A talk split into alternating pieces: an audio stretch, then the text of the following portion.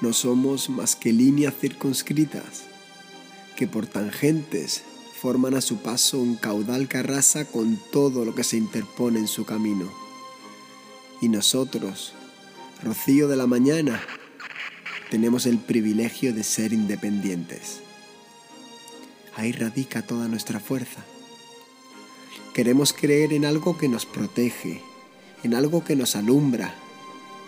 Ahí radica nuestra debilidad, en causar el daño en el nombre de Dios y en justificarlo con su perdón, en ponernos de rodillas delante de un santo y santiguarnos tres veces para limpiar nuestros pecados, para que nos concedan el perdón. Y ahí es donde está el demonio. Porque si Dios hay, también lo ha de estar Satán, el ángel caído, el amor protegido de la muerte, el cenicero de Sabina, el becerro de oro. Y todos queremos el oro. ¡Compro oro!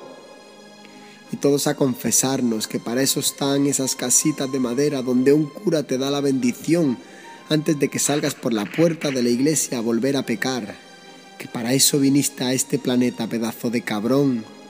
Compro oro y reparto monedas que dejo como un caballero en el vaso magullado de papel cartón que sostiene moribundo un tipo con cara de rumano que si lo es o no, que si se muere o no a mí me trae sin cuidado. Yo ya le he echado los cinco céntimos que me quería quitar de encima. Porque dicen que esas monedas de color cobrizo que no sirven para nada más que para que la chica de la caja del supermercado me devuelva el cambio de la compra, están a punto de salir de curso.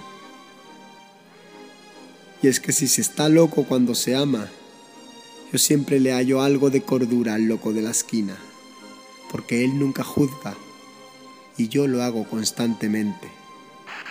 ¿Y con qué criterio me veo yo capaz de juzgar el pasado cuando todavía no veo frente a mí ningún futuro esperanzador?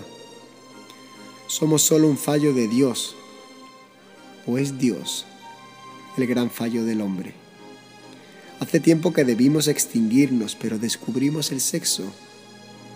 Y es que aunque te hayas liberado de la carga de tu pecado al confesármela, yo aún la recuerdo por completo.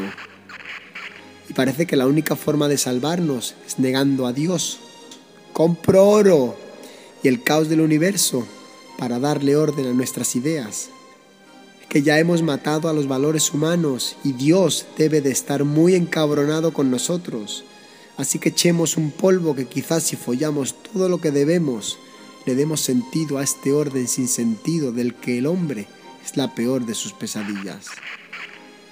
Así que riámonos, que por lo menos ese gustillo se nos quede en la boca antes de abandonar esta mierda a la que llaman vida.